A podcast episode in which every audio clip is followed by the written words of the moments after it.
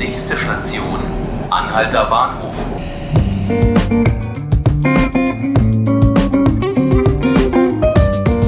Hallo und herzlich willkommen zu 5 Minuten Berlin, dem Podcast des Tagesspiegel. Mein Name ist Felix Hackenbruch und hier geht es heute um eine Nachricht, die erst wenige Stunden alt ist. Die Berliner Fluggesellschaft Germania hat in der Nacht zu Dienstag Insolvenz anmelden müssen. Was das für den Luftstandort Berlin bedeutet, möchte ich jetzt mit meinem Kollegen Gerd Appenzeller besprechen. Er ist Berater der Chefredaktion und kennt sich als Reinickendörfer quasi von Natur mit dem Flugverkehr in Tegel und Schönefeld aus. Herr Appenzeller, schön, dass Sie da sind. Ja, vielen Dank, Herr Hagenbruch. Herr Appenzeller, was bedeutet diese Insolvenz denn jetzt? Fliegt Germania überhaupt noch? Nein, Germania fliegt zumindest in Deutschland nicht mehr. Germania hat zwei Tochterunternehmen, eines in Bulgarien, eines in der Schweiz. Die beiden sind von der Insolvenz nicht betroffen, da aber beide Unternehmen jeweils nur zwei Maschinen haben, spielen die für die weitere Aufrechterhaltung des Flugverkehrs keine Rolle. Zumindest helfen sie den Menschen, die mit der deutschen Germania geflogen sind, nicht aus der, äh, aus der Schlappe raus. Das heißt, wer Germania-Tickets besitzt, der schaut jetzt in die Röhre. Naja, wenn er die Germania-Tickets direkt gekauft hat, was ja Fluggesellschaften gerne mögen, damit sie die Margen nicht an die Reisebüros abgeben müssen, der ist wirklich blöd dran. Der wird kein Geld kriegen. Anders ist es für Leute, die über Reiseagenturen gebucht haben, die ein Pauschalangebot genutzt haben. Äh, da sind die Anbieter der Pauschalangebote verpflichtet, ersatzweise andere Flüge zur Verfügung zu stellen. Ich bin selbst mit Germania nur einmal geflogen, damals aus dem Iran nach Berlin. Was ist das denn für eine Fluggesellschaft? Wie groß ist die und wo, welche Ziele hat die bedient? Die äh, Germania hat 37 oder 38 Maschinen in Betrieb, ist ein klassischer Ferienflieger.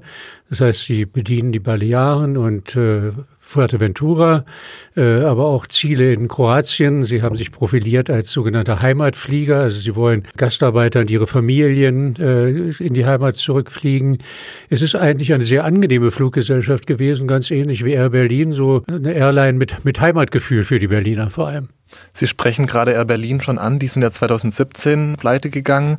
2018 eine kleinere Fluglinie auch aus Berlin, Small Planet Airlines. Nun die Germania. Was machen die Berliner Fluggesellschaften eigentlich falsch? Warum gehen die alle pleite? Ich glaube, es gibt verschiedene Gründe für die Pleiten. Air Berlin ist letztlich daran gescheitert, dass sie alles gleichzeitig sein wollten. Ferienflieger, Business-Class-Anbieter, Fernstreckenflieger. Und das ging bei der Größe des Unternehmens nicht. Bei Germania wird es eher den Grund haben, dass die Gesellschaft an sich zu klein war, um am Markt bestehen zu können. Bei der Insolvenz von Air Berlin sagten die Verantwortlichen damals auch, dass Air Berlin unter der Nichteröffnung des neuen Hauptstadtflughafens BER gelitten habe. Was ist denn damit gemeint und ist das jetzt auch bei Germania der Fall? Also das ist eine Frage in zwei Teilen. Äh, zum zweiten Teil, äh, Germania betrifft die Nichteröffnung des BER nicht. Also Germania kann sich nicht darauf rausreden, dass sie jetzt insolvent gegangen sind, weil der BER nicht eröffnet hat. Bei Air Berlin war das etwas anderes. Die wollten den BER als sogenannten Hub nutzen, als Umsteigeflughafen Flughafen, wollten also zum Beispiel Passagiere von Nordeuropa über Berlin dann nach Südeuropa bringen. Und für Air Berlin war es wirklich ein großes Handicap, dass sie das alles über den viel zu engen Flughafen Tegel abwickeln mussten und nicht in dem Maße ausbauen konnten, in dem sie es eigentlich vorhatten. Hm, also kein Drehkreuz quasi in Berlin. Da, weil es kein Drehkreuz gab, ist das einer der Gründe, warum Air Berlin nicht das werden konnte, was sie werden wollten. Stichwort Drehkreuz, Herr Hapenzeller, was denken Sie denn, hat diese Insolvenz für eine Auswirkung auf den Luftstandort Berlin? Das ist schwer zu sagen. Bei den Ferienfliegern könnte es sein, dass kurzfristig die Preise steigen werden, weil irgendjemand anders ja die Lücke füllen muss. Auf der anderen Seite hat äh, die Lufthansa-Tochter äh, schon verbilligte Tickets angeboten für die Germania-Kunden, die irgendwo hängen geblieben sind.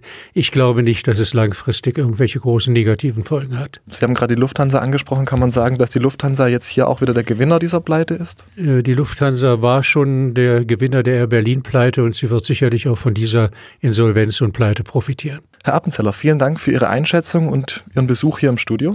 Gerne geschehen. Und das war es an dieser Stelle auch schon wieder mit 5 Minuten Berlin, dem Podcast des Tagesspiegel. Alle Folgen dieses Podcastes können Sie wie immer unter www.tagesspiegel.de nachhören oder Sie abonnieren uns direkt bei iTunes oder Spotify. Mein Name ist Felix Hackenbruch, vielen Dank fürs Zuhören und bis zum nächsten Mal.